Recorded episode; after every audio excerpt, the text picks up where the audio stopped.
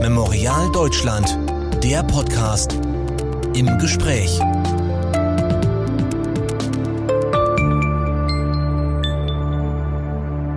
Seit 2012 müssen sich Organisationen, die in Russland politisch tätig sind und Unterstützung aus dem Ausland erhalten, als ausländische Agenten deklarieren. Bislang betraf das registrierte Organisationen, Vereine oder Stiftungen etwa. Das reicht dem Kreml nun nicht mehr. Mit Beginn des Jahres sind nun alle Organisationen betroffen, auch Einzelpersonen. Mit dem neuen Gesetz kann faktisch jeder, der Kontakt ins Ausland unterhält, gebrandmarkt und bestraft werden. Und das hat schwerwiegende Folgen für jede Form von Menschenrechtsarbeit in Russland, allen voran für Memorial, dem internationalen Verband wie auch den zahlreichen Memorialverbänden, die in ganz Russland verteilt sind über die neue Eskalationsstufe politischer Willkür in Russland und über das, was da noch kommt. Die Lage der Menschenrechtler und ganz besonders für Memorial sprechen wir heute mit der russischen Autorin, Kulturwissenschaftlerin und Koordinatorin des russischen Geschichtswettbewerbs für Jugendliche von Memorial, Irina Sherbakova. Willkommen zum Gespräch zur aktuellen Lage in Russland, sagt Danilo Höpfner.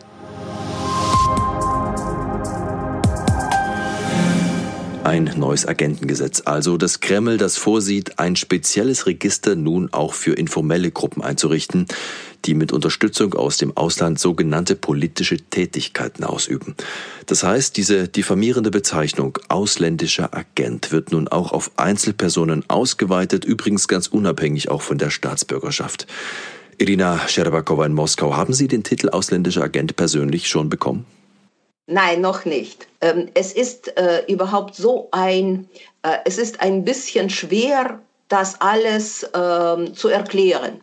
Ähm, weil äh, da, ähm, äh, vor allem für ausländische oder deutsche Zuhörer.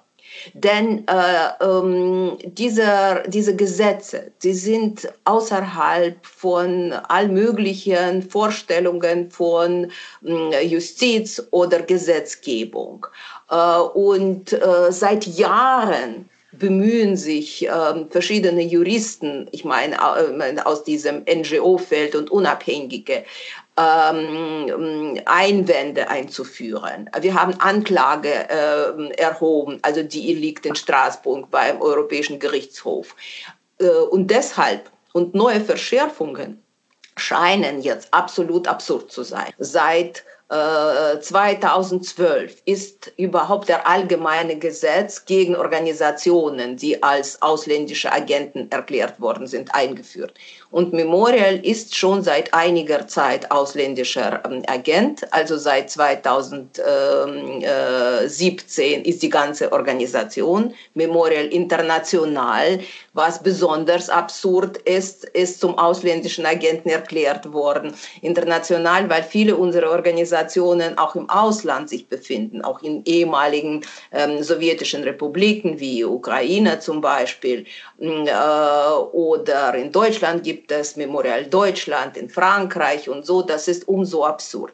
Ja, und äh, was bedeutete das für uns, um äh, zu verstehen, was das eigentlich bedeutete? Weil es wurde uns damals erklärt, offiziell und so, das ähm, äh, ist überhaupt, äh, wird keine Bedeutung sein für ihre Arbeit. Sie werden nur so bezeichnet, weil sie politische Tätigkeit angeblich betreiben und, wie Sie schon gesagt haben, und das Geld aus Ausland bekommen.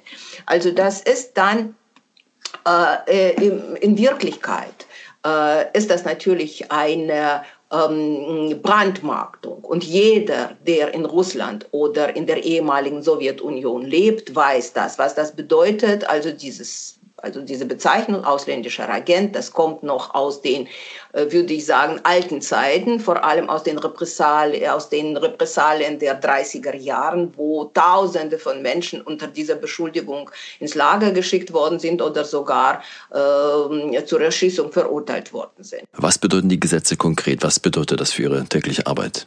Äh, was es konkret bedeutete für uns. Das ist ein ganz anderes ähm, System der Überprüfung unserer Tätigkeit. Das kann ich hier alles nicht aus, nicht sozusagen, dazu reicht die Zeit nicht aus, um alle bürokratischen dann äh, äh Forderungen ähm, zu beschreiben, die an uns, an die unabhängigen NGOs gestellt worden sind. Inzwischen sind Hunderte von NGOs zu, zu diesen ausländischen Agenten erklärt worden.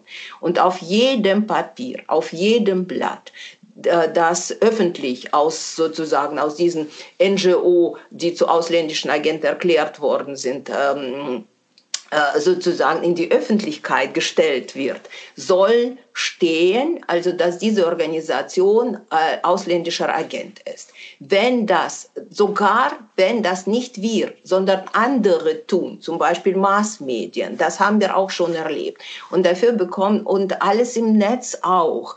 Äh, und wir sind dann für Hunderttausende von Rubeln, also da sind ja auch Tausende von Euros mehrmals bestraft worden, äh, äh, wo diese sozusagen, wo man äh, irgendwo im Netz auf irgendeinem von unseren Website oder auf unseren Büchern, die vor langer Zeit veröffentlicht worden sind, die gar nicht damit gestempelt werden könnten, aber trotzdem jetzt sozusagen zusätzlich diesen Stamm Stempel bekommen sollen, ja, sozusagen, also dass diese Bücher vom ausländischen Agenten ähm, verbreitet sind, äh, verbreitet werden. Also das ist sozusagen eine ganze Palette von Schikaneien, ja. ähm, die unsere Tätigkeit behindert.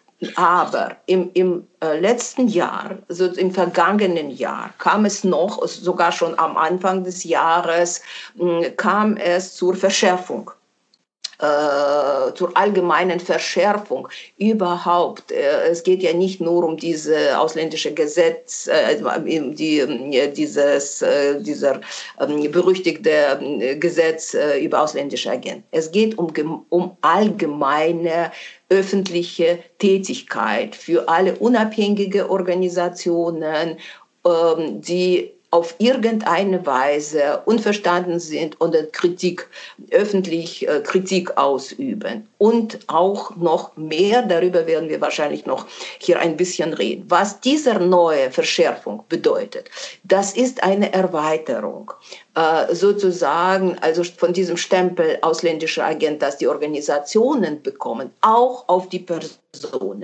Das bedeutet, dass die ganze sozusagen, diese ganzen bürokratischen Schikaneien jetzt auch Personen betreffen werden physische Personen, die, das ist etwas eigentlich einmal, äh, Einmaliges. Nicht mal, also sozusagen diese öffentliche Brandmarkung. Das kann man ja wirklich nur vielleicht also mit den 30er, Jahr, mit den 30er Jahren äh, auf eine gewisse Weise vergleichen. Aber erst, äh, sie haben, äh, Gesetz wurde dann Ende des Jahres verabschiedet und vor, ähm, kurz vor ähm, Neujahr äh, kam eine erste Liste heraus.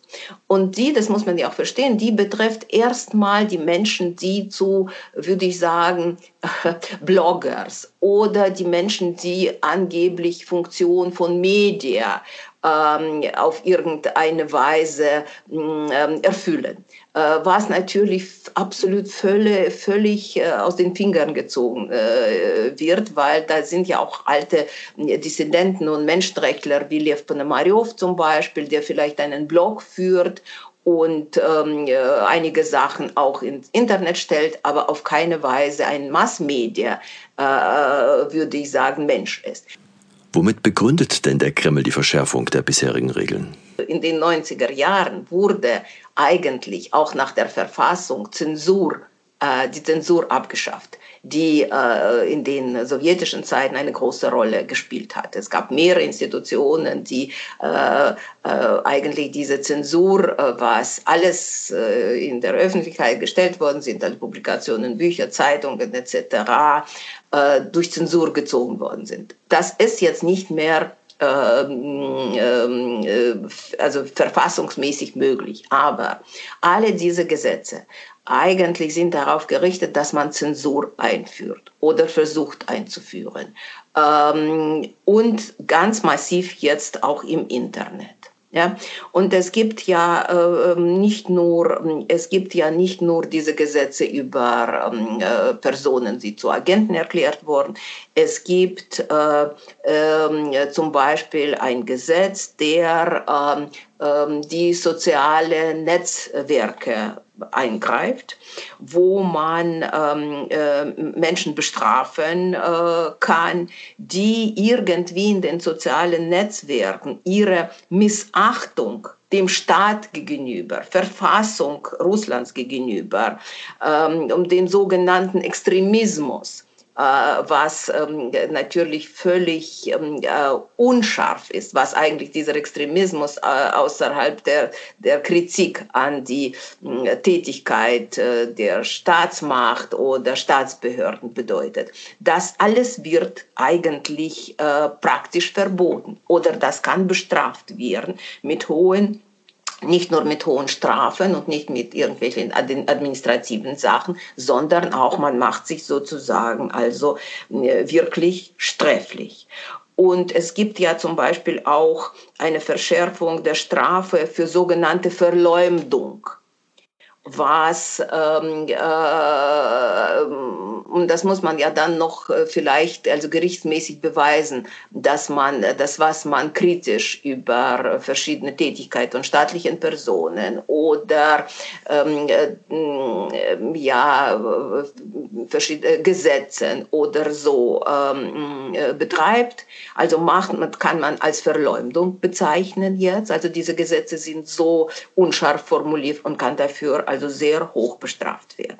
Diese Gesetze richten sich auch gegen Bildungsangebote. Frau Scherbakowa, Sie sind Koordinatorin des russischen Geschichtswettbewerbs für Jugendliche, der von Memorial seit über 20 Jahren ausgerichtet wird. Inwieweit ist der Schülerwettbewerb nun bedroht? Das Projekt stand immer wieder schon im Visier der Mächtigen und der Rechtsextremisten gleichermaßen. Wie geht es damit weiter?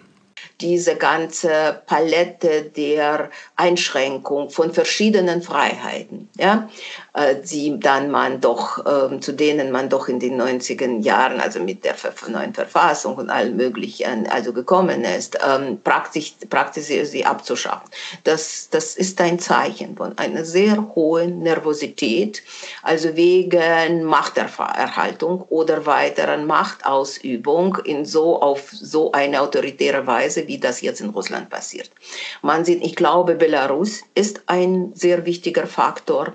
Äh, davor war natürlich Ukraine ein ganz wichtiger Faktor. Man hat Angst vor den Massenbewegungen von Menschen, von ihren Versuchen, sich zu, zu solidarisieren und äh, sich zu vereinigen, also durch soziale Netzwerke, weil es gibt ja keine anderen Möglichkeiten. Also man hat einfach Angst um die Machterhaltung. Das muss man ganz deutlich, also sozusagen sagen. Und von der Kritik der äh, Tätigkeit, was unsere Mächte anbetrifft. Und, ähm, und man, also und man versucht also dann diese Schranken aufzubauen und mit, mit solchen also Verbotsgesetzen ähm, äh, und Angst einzujagen. Und, ähm, äh, und man hat Angst natürlich davor, dass man die Jugendlichen verliert, dass man die Jugend verliert, dass die Jugend entgleitet, dass die also junge Generation unzufrieden äh, ist. Also, und das war, es gibt ja große Zeichen dafür, ähm, Anzeichen dafür, weil sie ja nichts anderes in ihren 20 Jahren schon erlebt haben als immer wieder Versprechungen, würde ich sagen, und äh, Verschärfungen von den äh, Freiheiten. Und ich glaube, dass vieles wurde besonders in diesem Jahr, ähm, äh, in diesem schwierigen Pandemiejahr deutlich. Ja, und Memorial hatte, seitdem man, äh, seitdem die Organisation zum ausländischen Agenten erklärt worden ist, natürlich große Schwierigkeiten und Angriffe aus den rechtsradikalen, äh, vor allem aus dem rechtsradikalen Milieu und aus den rechtsradikalen, von den rechtsradikalen Organisationen, die ähm, äh, verschiedene ähm, Sachen gemacht worden sind, Ausschreitungen, also Beschimpfungen, äh, ich weiß nicht, also äh, sogar Angriffe mit äh, verschiedenen Giftzeugen und sonstigen Sachen auf unsere Jugendlichen, die nach Moskau gekommen sind und auf ähm, und vieles andere mehr.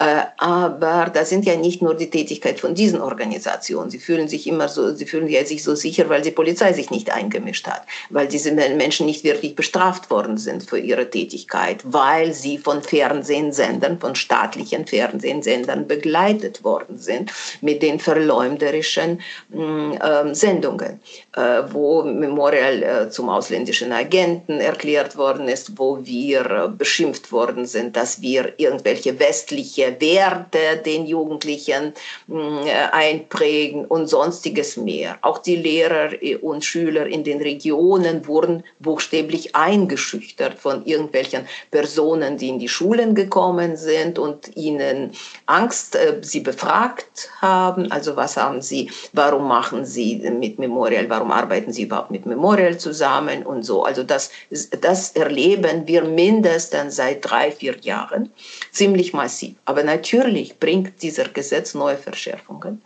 und neue Begrenzungen. Und vor allem, es ist ja noch nicht verabschiedet. Es gibt ja noch ein Gesetz, das viel breiter noch ist als und breiter angelegt ist als ähm, dieser Agentengesetz, auch gegen sozusagen physische Personen. Und äh, die äh, sammeln jetzt, ist ein Sammelprozess, also mit Unterschriften und ähm, viele Tausende von ähm, ähm, Lehrern oder Universitätsprofessoren haben also äh, Protestbriefe schon unterzeichnet, weil es ist die ganze, nicht nur ausländische Agenten, die ganze unabhängige Bildungstätigkeit und Aufklärungstätigkeit wird durch diese, wenn dieser, diese Gesetze angenommen werden, wird absolut begrenzt und fast unmöglich. Wir werden wirklich dort sein, wo wir vor 30 Jahren waren, im sowjetischen System. Und ich glaube, also wenigstens den Zuhörern aus der DDR noch wird das alles sehr hm, eindeutig äh, sein, weil, äh, oder das werden Sie sofort begreifen, worum es geht, weil nichts wird möglich sein jetzt ohne Erlaubnis vom Staat. Alles und ganz besonders alles, was mit Ausland im Zusammenhang steht. Willst du ein Projekt, willst du ein Buch, willst du eine Ausstellung äh, gemeinsam machen und so, musst du einen Antrag stellen, einen ganz grob bezeichnet, an unsere mm, äh, an äh, unser Bildungsministerium, Justizministerium, Finanzministerium und die müssen entscheiden du darf, äh, äh, darfst du das machen oder darfst du das nicht machen. Also das ist natürlich eine grob äh, äh, also das ist sozusagen eine sehr grobe Bezeichnung dieses Gesetzes. Aber das ist so eine Möglichkeit zum staatlichen Willkür, dass wir also eigentlich in all diesen Jahren, also nach Perestroika und neuen Zeiten, nie äh, erlebt haben ein sogenannter ausländischer Agent, und das ist Memorial international nach Lesart des Kreml darf in Russland keine öffentlichen Veranstaltungen mehr finanzieren, und das richtet sich auch gegen ein seit Jahren in der russischen Gesellschaft verankertes und inzwischen internationalisiertes Projekt, die Rückgabe der Namen. Dabei geht es um die Würdigung und Erinnerung der Opfer stalinistischer Gewaltherrschaft. Dafür hat Memorial Spenden gesammelt. Das wird künftig verboten sein. Wie geht's damit weiter? Äh, das ist eine große Frage. Das ist ein großes Fragezeichen. Es war ja ohne äh, diesen Gesetz ja schon schwierig, äh, Erlaubnis zu bekommen. Und gut, in diesem Jahr war das Pandemie. Also das könnten wir auch sozusagen verstehen. Wir wollten auf keine Weise Ausbreitung, äh, nur zur Ausbreitung der Epidemie noch äh, beitragen sozusagen. Also und das haben wir alles praktisch alles online gemacht. Aber wir hatten auch schon davor große Schwierigkeiten damit. Und und wirklich, ich kann Ihnen wirklich nicht sagen, was, wie das weiter sich entwickeln wird. Also wir werden natürlich, äh, wir werden natürlich das weitermachen, aber wie jetzt die Behörden reagieren werden, also wir war äh, noch, äh, würde ich sagen, in anderen Zeiten vor dieser Gesetzgebung müssten wir vor 20 buchstäblich Dutzenden von Institutionen Erlaubnis bekommen, ähm, vom, äh, ob wir vom Sicherheits, verschiedenen Sicherheitsstrukturen Moskaus, ähm, ich, äh, also das würde ich Ihnen gar nicht sozusagen, also die ganze Liste aufzeichnen, was es, was es dazu nötig war, um Erlaubnis zu bekommen, dort diese Veranstaltung zu machen. Aber was jetzt passiert, also das können wir uns gar nicht vorstellen. Ich hoffe, dass doch, also dass der Vernunft nicht völlig äh, sozusagen verschwindet und dass man nicht die Menschen zwingt, sozusagen, also in eine wirkliche Konfrontation, also mit dem Staat auf dieser Stelle. Das ist auf absolut unnötig und völlig falsch, würde ich sagen. Spenden sammeln wird auch ganz, ganz schwierig. Es gibt ja auch ganz starke, würde ich sagen, äh, Begrenzungen und Regeln mit diesem Spendesammeln und Prüfen. Und das können Sie sich gar nicht vorstellen, wie das aussieht. Wobei man sagen muss, die Rückgabe der Namen ist ein Projekt, das nicht nur bei Regimekritikern und Oppositionsgruppen Anklang findet, das reicht in weite Teile der Gesellschaft, auch jenseits der russischen Metropolen. Und selbst staatstreue Medien berichten darüber. Wie lässt sich denn das der russischen Gesellschaft überhaupt erklären? Ähm, ich glaube, ähm, das ist eine ähm, komplizierte Situation. Einerseits war, äh, das Jahr wirklich sehr, sehr schwierig für sehr viele Menschen.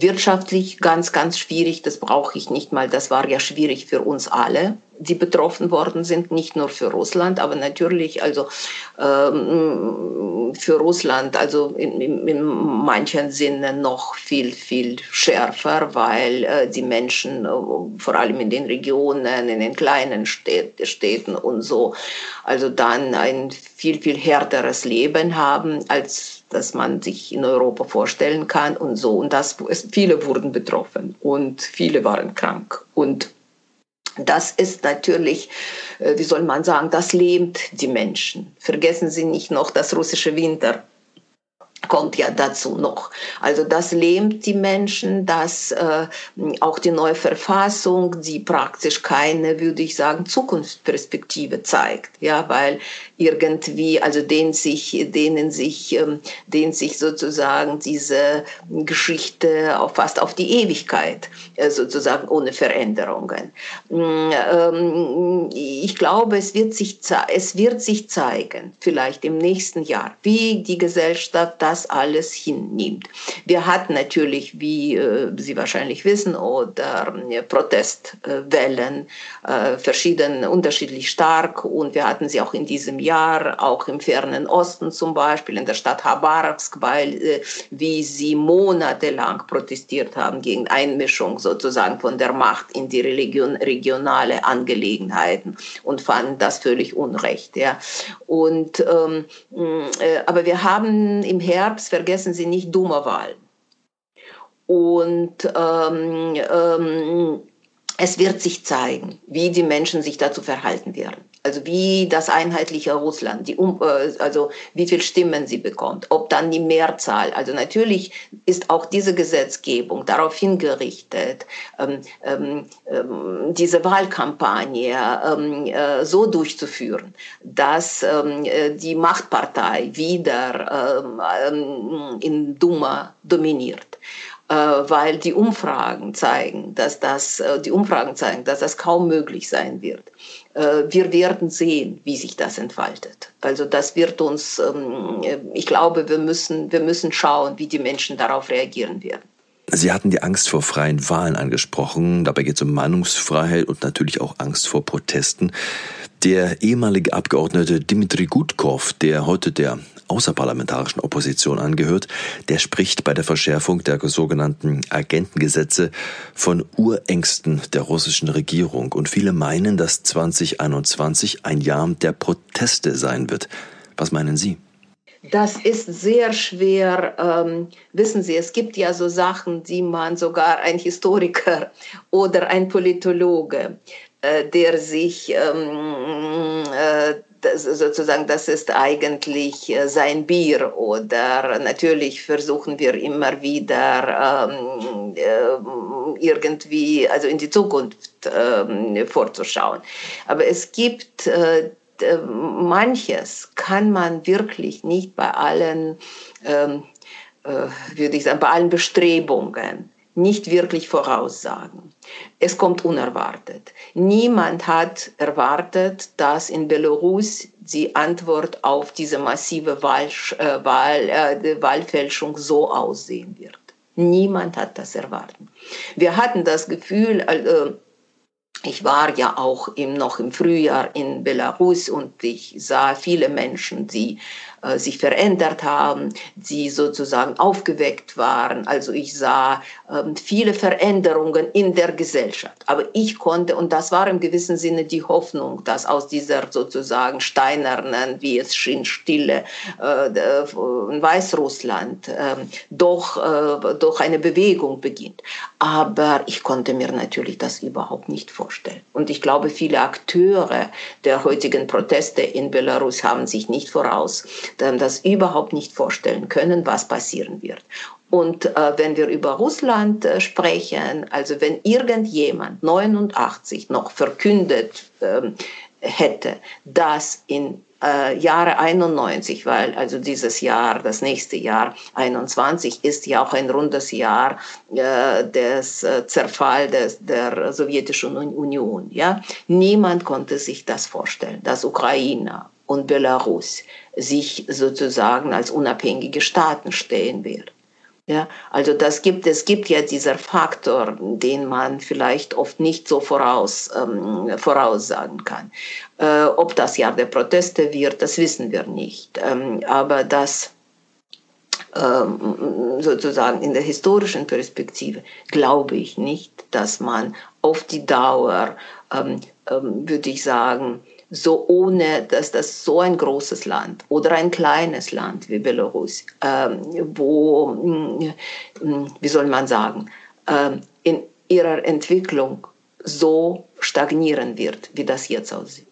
Der Begriff des ausländischen Agenten war schon im Stalinismus gebräuchlich. Sie haben es angesprochen, wird bis heute als Synonym für Spion oder gar Verräter verstanden, ganz so wie es vom Kreml natürlich auch angedacht ist. Wie begegnen Ihnen denn die Menschen, die Mehrheit der russischen Gesellschaft mit diesem Stempel auf der Stirn? Ja, das ist, äh, das war auch darauf hingerichtet, das war ja völlig deutlich. Also das ist ja nicht nur dieser Begriff ausländischer Agent. Es gibt vieles, das man aus diesem, aus diesem Sprachgebrauch der 30er Jahre rausgeholt äh, wird. Und, ähm, ähm, und das ist natürlich ein Zeichen, dass man in irgendwelchen alten Vorstellungen lebt, in dem, äh, würde ich sagen, jeder, der ähm, ähm, äh, unabhängig äh, funktionieren will, der eigentlich ähm, Kritiker äh, ist oder sie kritisch äußert und so irgendwie bezahlt, also wenn er nicht von uns bezahlt wird. Also das ist ja auch eine sehr zynische Denkweise, die oft äh, vor allem aus dem Bereich der Sicherheitsstrukturen hervorgeht, ja, für sie, für die äh, alle Agenten oder Spionen sind. Und das ist so ein, würde ich sagen, und das ist so ein Denken, so, ich glaube, so ein uraltes einerseits, ähm, ein Denken, wo man, also also wenn der Mensch nicht von uns Geld bekommt, dann bekommt er von jedem, von jedem anderen. Und das ist ein tiefstes äh, äh, Zynismus, weil man den Menschen nicht zumutet, dass sie Werte und Überzeugungen haben können. Und ich glaube, das ist das Schlimmste an der ganzen Situation. Und das ist das Zersetzendste, was die ganze Gesellschaft anbetrifft. Dieser äh, sozusagen Werteverlust und ähm, äh, ja, ähm, Werteverlust und ähm, den Menschen einbläuen wollen, dass alle nur bezahlt sind. Alle. Ob, entweder ob für Macht oder gegen Macht, also es heißt nur von wem. Und natürlich ein tiefes Misstrauen, was Westen anbetrifft und äh, äh, Angst immer von den Außenfeinden, von den inneren Feinden. Und natürlich ist das ein Teil der Bevölkerung, das diese Vorstellungen teilt ähm, sehr, würde ich sagen, traditionalistische und äh, für Russland. Und äh, vergessen Sie auch nicht äh, Faktor Fernsehen. Also es gibt ja für gewisse ähm, Teile der russländischen Bevölkerung bleibt Fernsehen ein sehr wichtiges äh, Massmedia oder das wichtigste Massmedia Geschichte und wo schon seit Jahren massiv eine ganz aggressive Propaganda auch gegen Westen, auch gegen Agenten betrieben wird. Und ähm, ähm, auch das Netzwerke anbetrifft. Es gibt ja auch, äh, wie wir wissen ähm, und wie wir in den letzten, würde ich sagen, fast Tagen das erlebt haben, wie viel, wie, wie groß auch die Rolle äh, von äh, auch den Netzwerken, so wie Twitter oder Instagram spielen kann um auch ganz andere, ähm, äh, würde ich sagen, nach rechtsradikale äh, nationalistische Kräfte äh, zu organisieren. Ja, also das ist, äh, das haben wir auch erlebt und äh, und ähm, und wie wie das wirkt, sehen wir auch. Und jeder Internetnutzer kann das natürlich auch mm, ja das bezeugen, wie viel Hass und äh, ähm, Intoleranz und Hass gegen, ich weiß nicht, gegen andere was, äh, ich weiß nicht, Hautfarbe betrifft oder andere Sachen, auch im Internet, auch im Internet ausgebreitet ist. Die Lage, die Sie schildern, der totalen Einschränkungen, das klingt alles wenig positiv. Welcher Spielraum bleibt Memorial, bleibt den Menschenrechtsverbänden überhaupt noch? Es ist schwierig. Natürlich in, äh, im Woge von diesen ganzen äh, dieser ganzen Situation, äh, das ich Ihnen geschildert habe, sieht das wirklich nicht rosig aus. Aber das bedeutet nicht, äh, dass man, ähm, würde ich mal sagen, das einfach, einfach in die Ecke sich dann einsperren will und gar nichts tun. Wir werden machen, was wir können. Wir werden alles Mögliche äh, noch ähm, nützen, was noch machbar oder machen, was machbar ist. Und äh, ich glaube nach wie vor an den, also da bin ich vielleicht eine unverbesserliche Optimistin, aber ich glaube nach wie vor auf den doch sozusagen auf den normalen und gesunden Menschenverstand. Und nicht, dass ich so irgendwie naiv bin, also und sagen, der Mensch ist gut oder wäre gut anstatt Soro, aber wie Brecht ähm, in Drei Groschen Oper, aber doch die Verhältnisse, die sind nicht so, also geschrieben hat. Aber ich glaube, also das, das kann ähm, ein Millionenland und überhaupt. Also die Menschen können nicht in so einer, würde ich sagen, Situation der Bedrängung in so, also ewig, äh, ewig leben und ewig alles ertragen. Der Kreml-Kritiker Alexei Nawalny kehrt dieser Tage nach Russland zurück. Er ist bekannt für seine aufklärerischen Filme über die Korruption des Systems Putin, inzwischen millionenfach auch in Russland gesehen. Zugleich ist er ja nicht ganz unumstritten, auch hierzulande nicht. Welche Rolle könnte er jetzt als gesellschaftlich anerkannter Mann der außerparlamentarischen Opposition spielen? Äh, erstens, ich glaube, dass ähm, äh, in der Situation, wo Institut, Institute so schwach geworden sind in Russland oder zerschlagen oder Opposition und Parteien. Und da spielen natürlich die Personen und Persönlichkeiten eine große Rolle. Das ist nicht, ich bin kein Fan von diesen ganzen Geschichten, weil äh, ich glaube, Institutionen sind sehr wichtig und Organisationen sind wichtig. Und ich habe immer ein bisschen Angst, ob, ähm, wenn die Hoffnungen um eine Person sich konzentrieren. Äh, aber in dieser konkreten Situation hat Nawalny erstens gezeigt und was mm, äh, für, glaube ich, für viele Menschen doch ein Zeichen ist, er zeigt Mut. Er zeigt Mut, er zeigt, dass er keine Angst hat.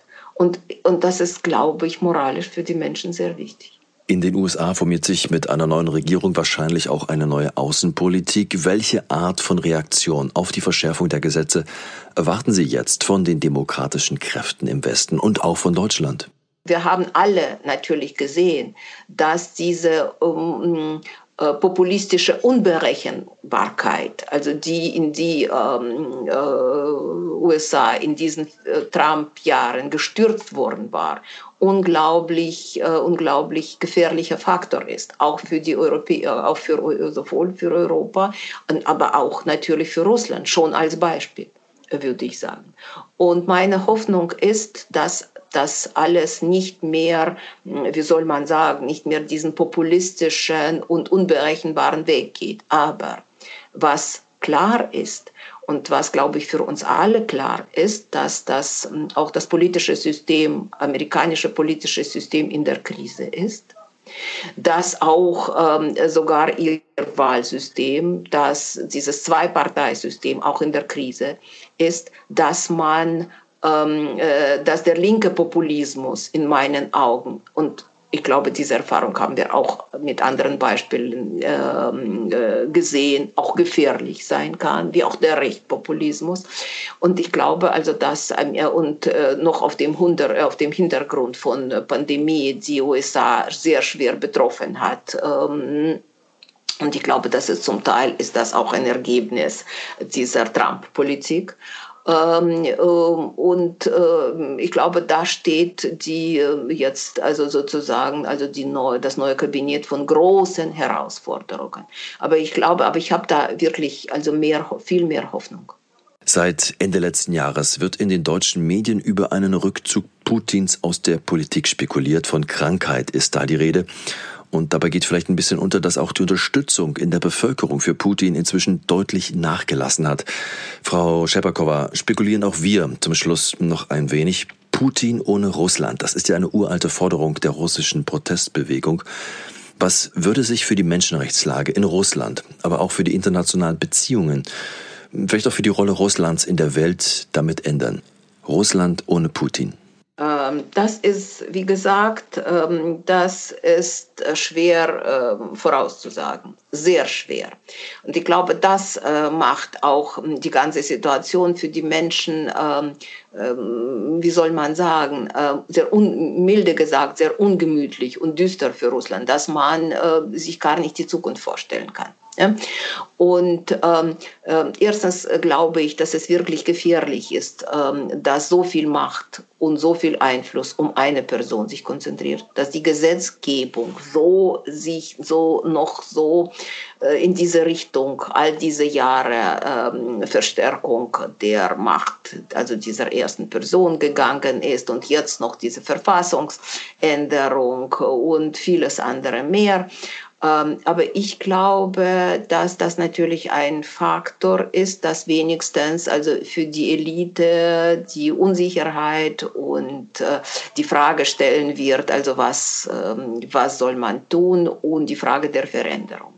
Ich glaube, meine Hoffnung betrifft auch der jungen Generation. Ich weiß nicht, ob wir die Älteren, die übrigens auch andere Zeiten kennen. Wir kennen ja die Zeiten in der Sowjetunion, wo gar nichts möglich war, wo alles verboten war, wo wir natürlich keine Netz, wo wir keine, äh, kein Netzsystem im Internet äh, hatten und gar nichts, ja, äh, und Angst hatten also äh, vor den Telefongesprächen, weil wir ja dachten, dass sie abgehört gehört werden können. Und trotzdem, und trotzdem gab es also Widerstand und trotzdem gab es Samizdat und, und und es kam auch zur Perestroika in den 80er, in den 80er Jahren. Ähm, und daran glaube ich. Und ich glaube, wie gesagt, ich glaube nicht, dass es, auf, dass es ewig sein wird. Wie lange noch? Was es für die Menschen kostet, was es für die Menschen kosten wird, welche Schicksale da leider oder Menschen persönlich betroffen werden, was wir jetzt zum Beispiel in Belarus sehen. Wie hoch der Preis sein wird, den die Menschen dafür ihre Freiheit äh, zahlen werden, weiß ich nicht. Es kann hoch sein. Ähm, aber ich, mm, ähm, also für mich nach wie vor ist das sozusagen, ist das, der Preis ist hoch, aber es gibt keinen anderen Weg.